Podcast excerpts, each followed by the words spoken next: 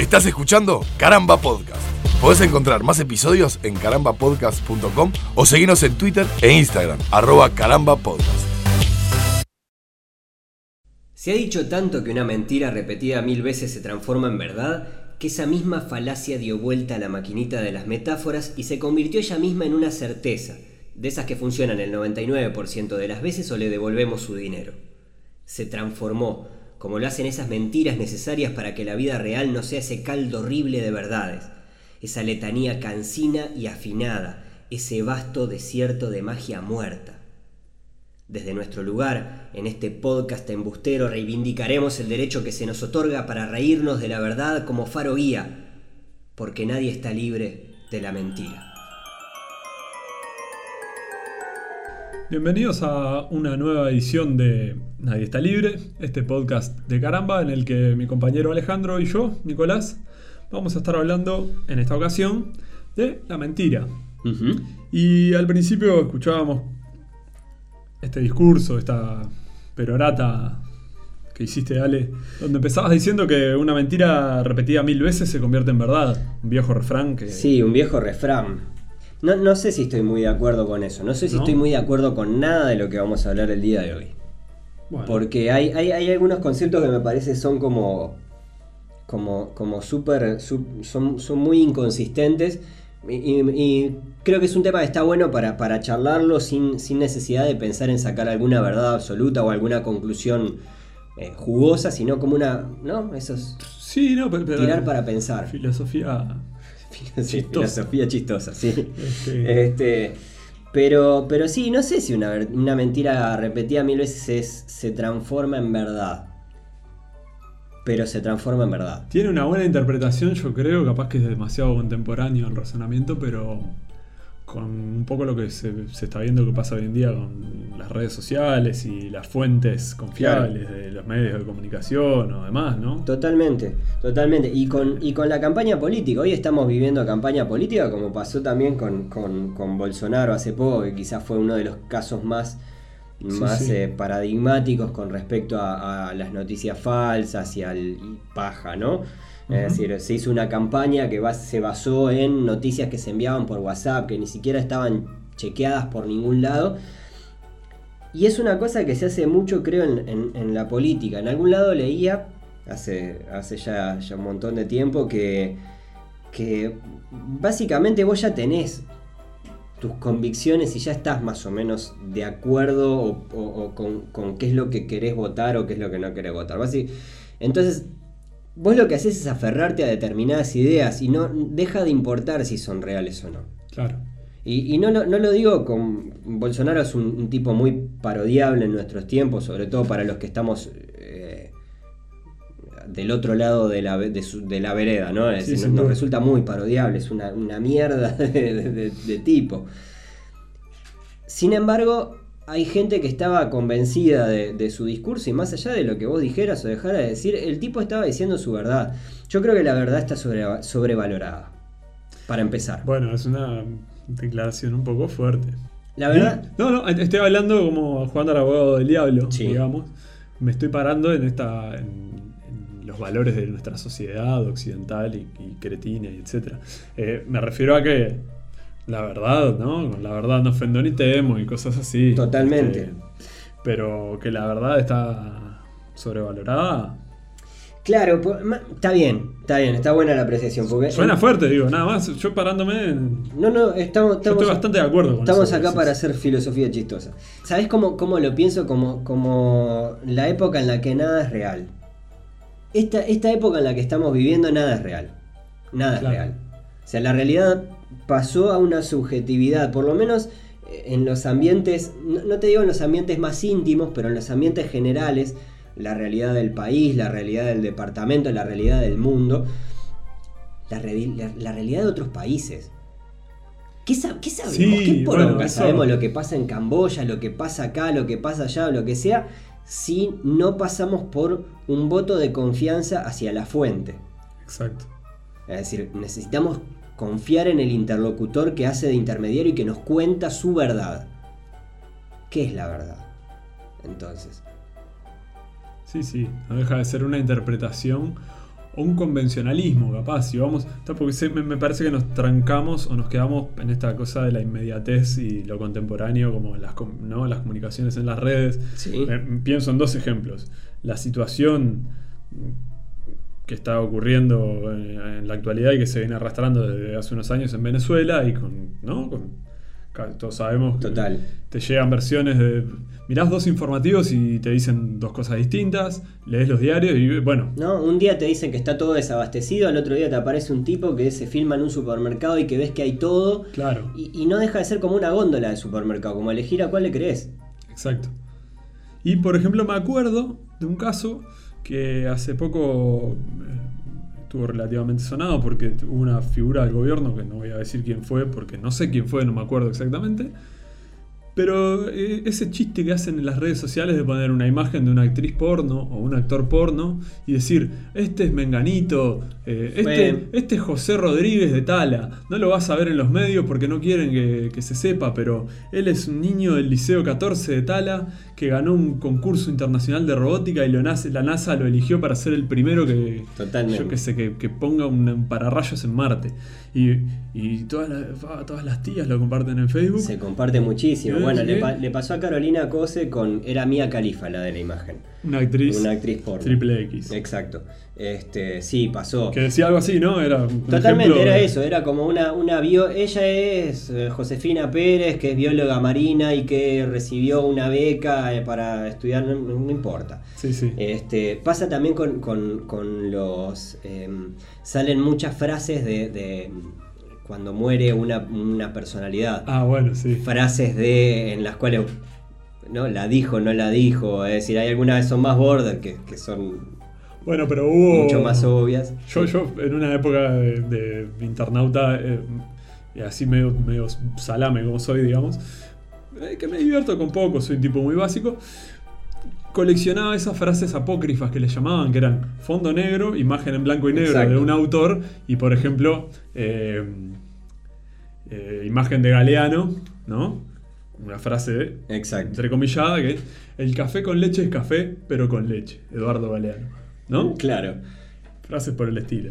Sí, sí, eh, claro, cosas que son, en, en realidad son, son chequeables, pero ha- hacen a esto de que nos gusta un poco jugar con la mentira o jugar con... por- porque es divertido. Y a, eso era un poco a lo que, a lo que íbamos en, en- en la frase de, arranque y una de las cosas que, que quería que, que habláramos justamente. Eh, la mentira le, le da, le da un cierto colorcito a la vida también. Es decir, no, no usada de, de modo siniestro, porque arrancamos hablando de la peor manera, arrancamos hablando de la política y de cosas que realmente son, son serias. Claro. Pero yo quiero ir a la micro mentira, a la mentira, a la mentira corta, a la mentira chiquita, a la mentira. Mentiriña. La, a la mentiriña, a la, a la mentira colorida. Es decir, a la que. a la que enriquece. Yo. Vayamos. vayamos La frutita, la. la no, frutita. Sí, señor. Sí, señor. Esa que, que ese detallecito que te agranda una anécdota que quizás si vos la escuchás así nomás es una anécdota que no pasa mayor, es una historia que no, no te termina de conmover y que si hubiera tenido una pastillita más, un, un- un poquito más de condimento, te hubiera- se hubieran parado todos a aplaudirte y decirte qué rico que te quedó. Que, algo que no hace daño. Algo que no hace daño. Claro. Y que capaz que hasta te enriquece. Te, te voy a poner un ejemplo que me, Poneme un ejemplo y yo tengo otro. que, que- que quería traer. En el episodio de sueños, justamente fue el capítulo anterior a este que estamos haciendo, vos contaste una anécdota que a mí me gustó muchísimo. Que mm, para quienes no lo escucharon, lo pueden escuchar, por supuesto, en, en- en caramba, pero Ah, porque pausa esto, abrís Sí. una pestaña nueva y escuchás el otro y volvés. bueno, capaz que no tanto, lo dejas para escuchar después y te, te haces una nota al pie. Pero contabas una anécdota en la cual eh, me, me decías que tanto vos como tu viejo y tu abuelo soñaban con aviones que se caían. Exacto. Hablábamos de ese sueño, de esa posibilidad, de esa potencialidad del sueño heredado. Cuando terminamos el podcast, porque esta es una de las pocas cosas que probablemente no habíamos conversado nunca en nuestras vidas, nosotros vamos a hablar muchas cosas acá que ya las hemos hablado alguna vez antes, se me, se me pasó por la cabeza preguntarte si esa, si esa anécdota era real. Y fue una idea que la deseché casi inmediatamente, porque ya estaba completa la noche con esa anécdota. Yo no necesito saber si eso es real y no te lo voy a preguntar nunca. y no me voy a quedar con la duda. Es decir, mi- yo elegí esa verdad para, para mi vida, que tampoco es una cosa que me vaya a cambiar no. la vida ni que la vaya a hacer demasiado más trascendente. Pero Pero es una historia que, que ¿Qué yo quiero que mi vida tenga algo de color y algo de brillantina. Hacete murguero. Parodista. Parodista, vos que bailás bien. Pero, pero se Este, entiende el punto, es decir, es como... Sí, sí, sí. este, Eh. eh, me, me hace pensar en, en, por ejemplo, y, y si hay niños menores, sáquenlos del radioreceptor, porque me, me haces acordar a los Reyes Magos y Papá Noel y ese tipo de cosas, ¿no? O el conejo como él que se te lleva los dientes. Sí, el, el ratón el, Pérez. el ratón Pérez. Bueno, yo soy del interior, allá El un conejo. conejo. Conejo de la suerte. Sí. Vos me entendiste. Sí. Pero esas cosas que en un momento. eh, eh, Sí, es una mentira de- que, que- que tiene fecha de vencimiento. La, la cadu- Claro. ¿Cómo es que se dice la, la- la caducidad? de- caduca. No, lo- lo- la, la obsolescencia. Es una, una mentira de obsolescencia programada. obsolescencia Una programada. mentiricencia programada. Claro. Este, sí, sin duda. Pero me hiciste acordar un poco a eso. Yo pensaba, por ejemplo, en el- eh, cuando vos mencionaste antes de empezar a, con esta anécdota del, del episodio de sueños que decías, usaste una palabra clave en el vínculo con la mentira, que es la anécdota. Para mí, por ejemplo, la ficción, yo que me considero un gran lector, la ficción en sí, que no es, si no es otra cosa que, que mentir, Ajá. la ficción como una mentira institucionalizada. Eh, Permitida, si se quiere, ¿no? Claro, vos lees Harry Potter, por, Sí, por por ponerme ejemplo. millennial, y sabes que estás leyendo una historia que... Pero hay gente, por ejemplo, cu- cu- cuánta gente, cuánta gente de la generación Harry Potter sigue hasta el día de hoy con esa gota de fantasía en la mente que dice, ay, yo sigo esperando que me llegue la carta de Hogwarts. Sí, claro. ¿no? Sí, claro. Y, y bueno, las ficciones son en definitiva mentiras a las que nos aferramos. Y, y pienso en, vuelvo a lo de, la, lo de la anécdota, y te decía que tengo un ejemplo. Eh, mi tío Chelo, Ujú. paz descanse, finado Chelo, fue camionero muchos años, ¿sí? Trabajaba, en el- andaba por el norte argentino y demás. Y él tenía una, una víbora parejera, ¿sí? ¿Qué es eso? Una víbora parejera es una. Es, en realidad es un- una serpiente que no es venenosa, es una, culebra, ¿Como pero mascota? grande. Grande, sí. Que la, la loca lo que hacía era dormir abajo del asiento del camión porque estaba calentito. Entonces, Ajá. cuando él frenaba el camión, la, la Juanita, que se llamaba la víbora, subía. Y, y se enroscaba abajo del asiento y quedaba ahí. Una víbora que ni dientes tiene y que incluso las parejeras se comen a las, a las víboras venenosas. Ajá. O sea, si, si ven una víbora muy grande, sobre todo acá en Uruguay, no la maten porque es una parejera y controla plagas. Eh, claro. Come ratas, ratones y se come a las venenosas. El consejo. el consejo El- naturalista. el- y esto fue el ecoconsejo de. A lo que voy es que cuando el tío Chelo, cada vez que contaba la historia de la Juanita, la. Juanita medía un metro más. Yo creo que la última vez que lo escuché es contar la historia es de la. Juanita, la Juanita era más o menos como una ballena azul de larga. ¿no? Así era el ojo. Así era el ojo, claro. Claro. Es la mentira del pescador.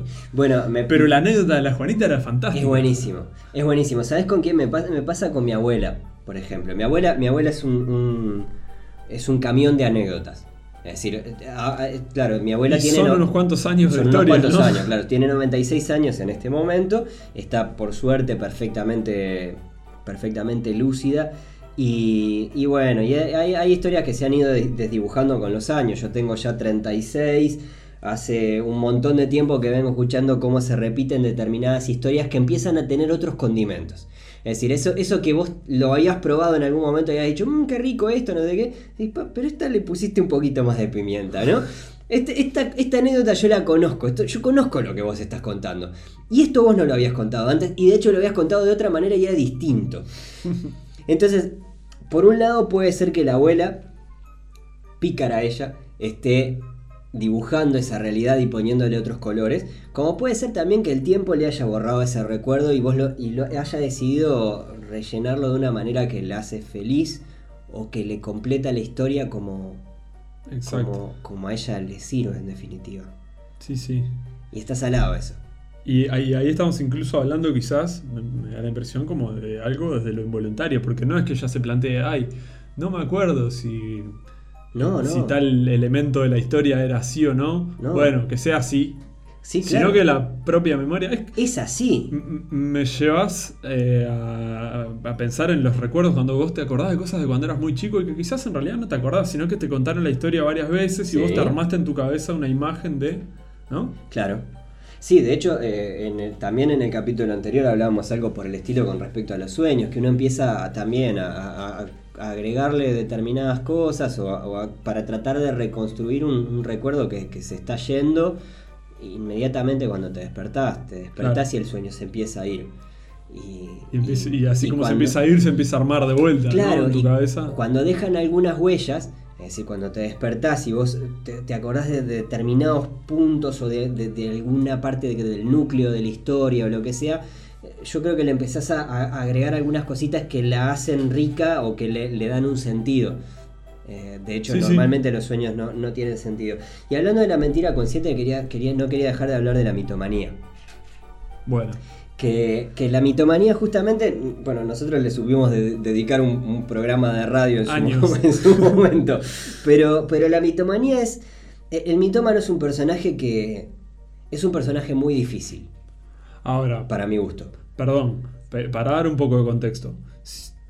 La mitomanía existe como un diagnóstico médico. Sí, claro. eh, psicológico, psiquiátrico, no sé exactamente cómo clasificarlo, pero a lo que voy es que está formalizado y reconocido por, una, por la comunidad de científica o llamarla como Sí. convenga, los médicos, de que una persona tiene la compulsión, no sé si se dice Sí, así, sí, pero está bien, es la compulsión de la mentira. A Es- mentir, es- es inventar, el, mentir frutear, a- Exactamente. ¿no?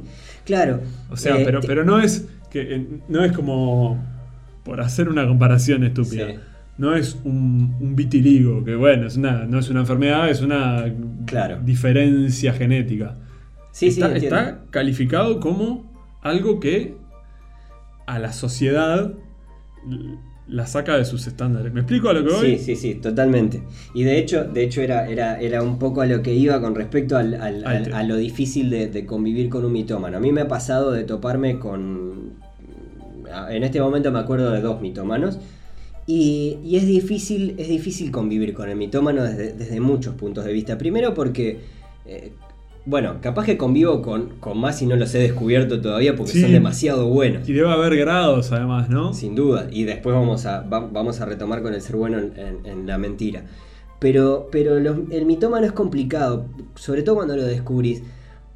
Porque, porque es muy difícil hablar con una persona y aceptar que una persona te está mintiendo.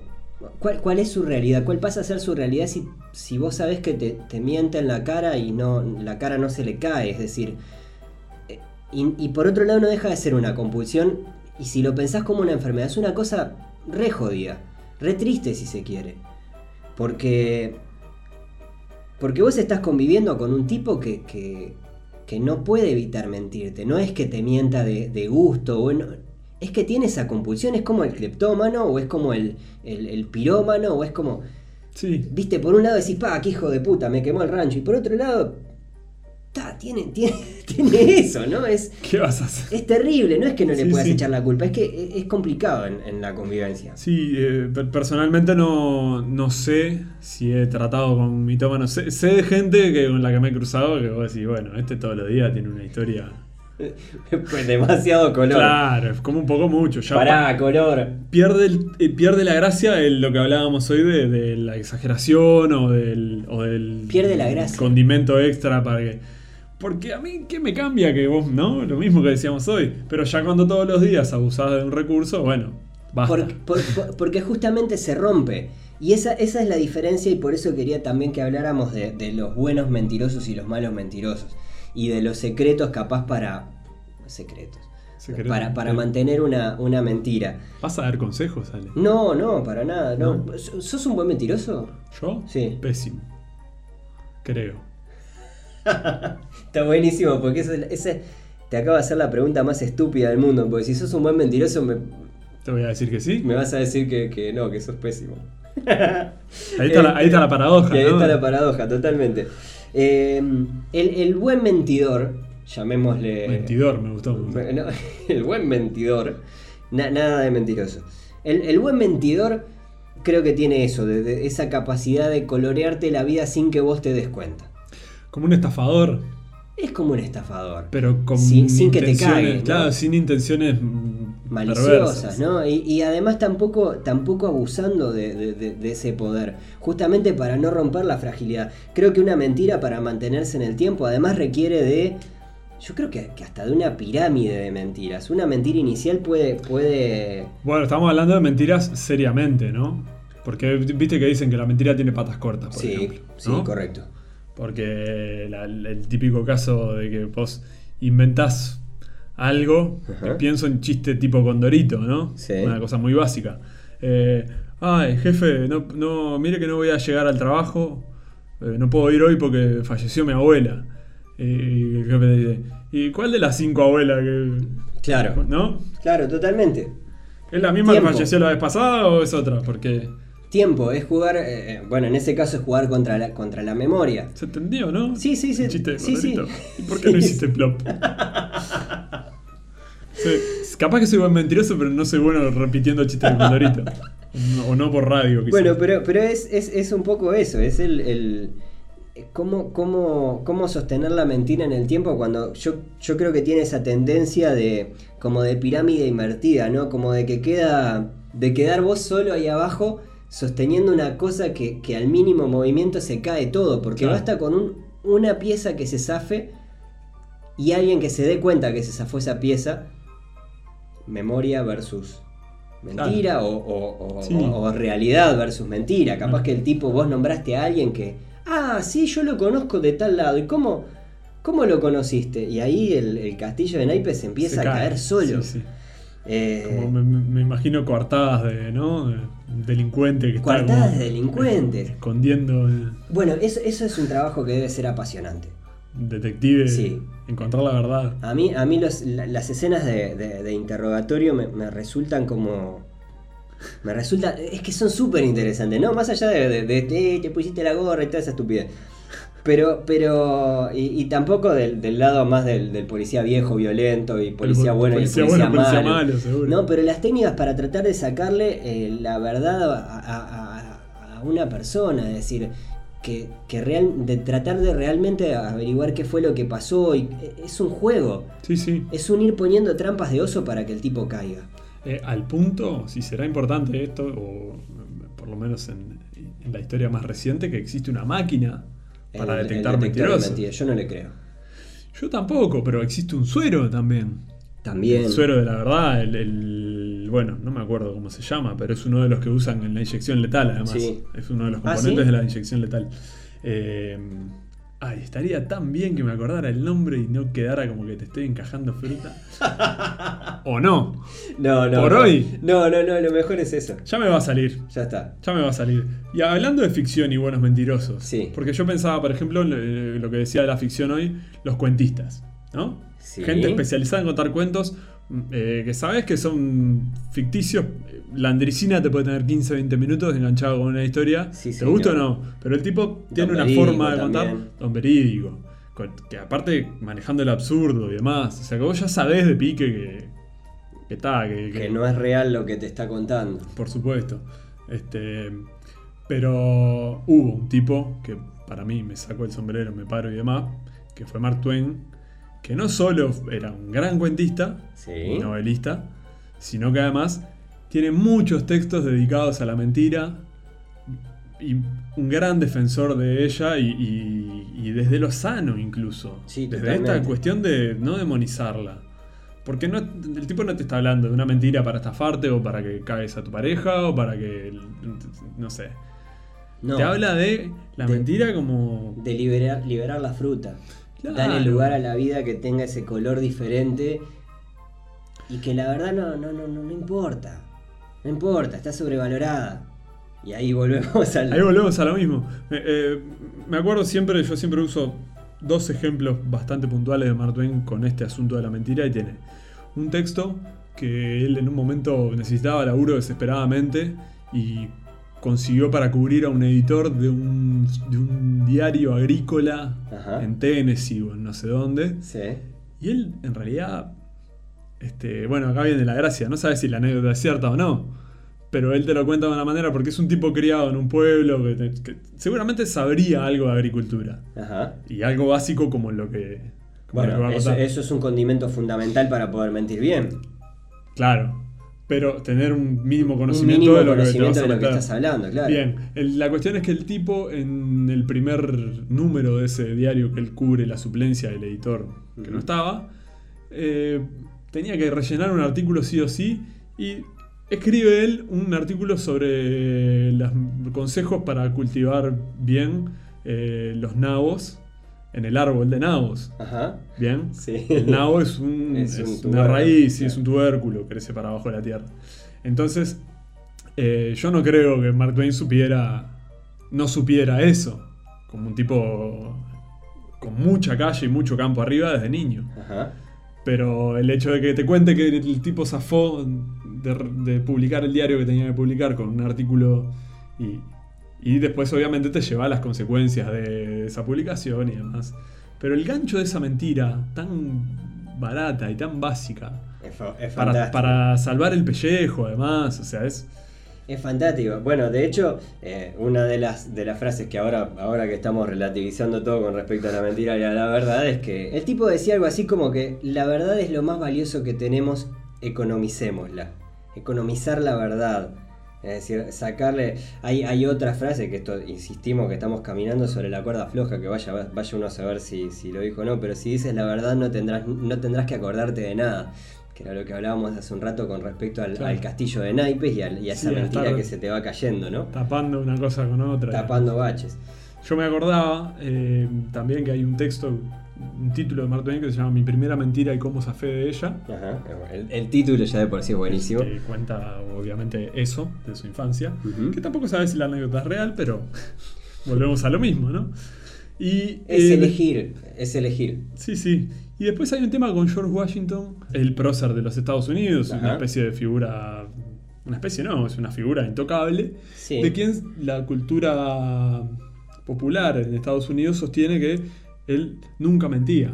George Washington no miente, no Ajá. mentía, y es lo que como que los niños aprenden desde chicos. Acá aprenden que Artigas tenía la nariz aguileña y, el- y la perillanura, ¿no? Sí. Y en Estados Unidos aprenden que George Washington no mentía. Ajá. Entonces, en un texto en el que Mark Twain explora la, la juventud de George Washington y se mete, y, ¿no? Algo que acá el cuarteto de nos lo hizo en la década del 90 con Artigas y le cayeron de todos lados. Imagínate sí. que Twain lo hizo hace 100 años con el proceso de. Estados Unidos y la gente lo aplaudió. Eh, pero en el, en el que, por ejemplo, dice que, que George Washington de joven estaba como medio por fuera de las cosas habituales de los jóvenes, que incluso ni siquiera sabía mentir, ¿no? claro, está- Eh. es, es- buenísimo. Eh, me, me quedé pensando en qué, qué pobre un pueblo que, que nace con, con una de sus premisas cimiento, digamos, el, el- un tipo que no, que no mentira, que tu, que tu superhéroe, que tu espejo Sí. nación sea, sea el, hombre que nunca mentía. Y hablando de eso, Pienso más que, que pobre, que, que forzado, ¿no? qué forzado. Porque después este, es como que te llenas de culpa. Sí. Porque todo el mundo te va a cagar a verso siempre. En algún momento va- vas a tener que mentir y vas a estar con esa, ¿no? Y me, me quedé pensando en, en- y ese quizás el último tópico que, que- que vamos a, a manejar ahora, pues se nos ha ido a largo, pero en, en la, mentira, en la mentira piadosa y en la verdad cruel. Quizás la, la- como- la honestidad brutal, como le La dicen honestidad ahora. brutal. Porque la mentira piadosa para mí tiene, tiene un lugar lógico en cualquier persona que tenga un mínimo de empatía para con el otro. Creo que muchas veces la verdad, la verdad es innecesaria. Eh, eh, recordemos que con la verdad, con, con la verdad o con tu verdad o con tu historia o con lo que, o con lo que vos decías contar o decir o hacer o lo que sea, también se construye la, la- la realidad del otro. Es decir, se cons- y hay veces que la verdad no, no- no solo duele, sino que, que- que no es necesaria, que le estás haciendo un, un daño a una persona por contarle algo que quizás no... Sí. O la forma, lo que uno interpreta por verdad, quizás Sí. volvemos a lo mismo. eh, a lo mismo del, del inicio, yo creo, incluso con, con la cuestión política y la difusión de noticias falsas. Falsas. ¿No? Sí, sí. que vos con tus convicciones vas a tomar como verdad lo que quieras creer que te digan que está pasando en Medio Oriente. Por ejemplo. Y quizás vos entiendas que es una cuestión del imperialismo, yanqui, papá, y quizás otra persona entienda que están yendo a liberar a ese pueblo. Exacto. Y, y quién tiene la verdad ahí?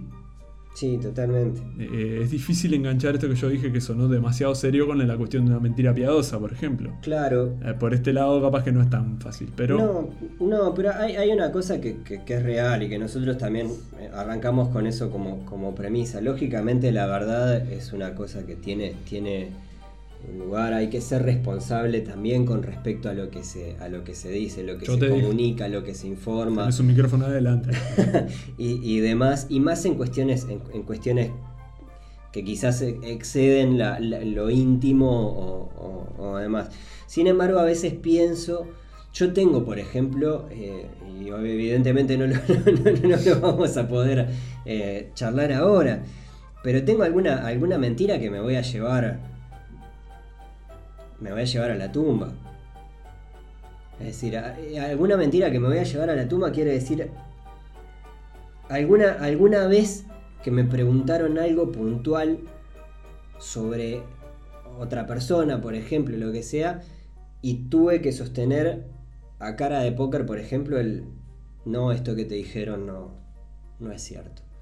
Y con una, y con una, evidentemente todo esto sin contexto no tiene casi que ningún sentido, pero No. siento que de alguna forma estaba cuidando a la persona y que creo que no le aportaba nada a su historia que le agregara Claro. ese ingrediente tan, Y- tan jodido.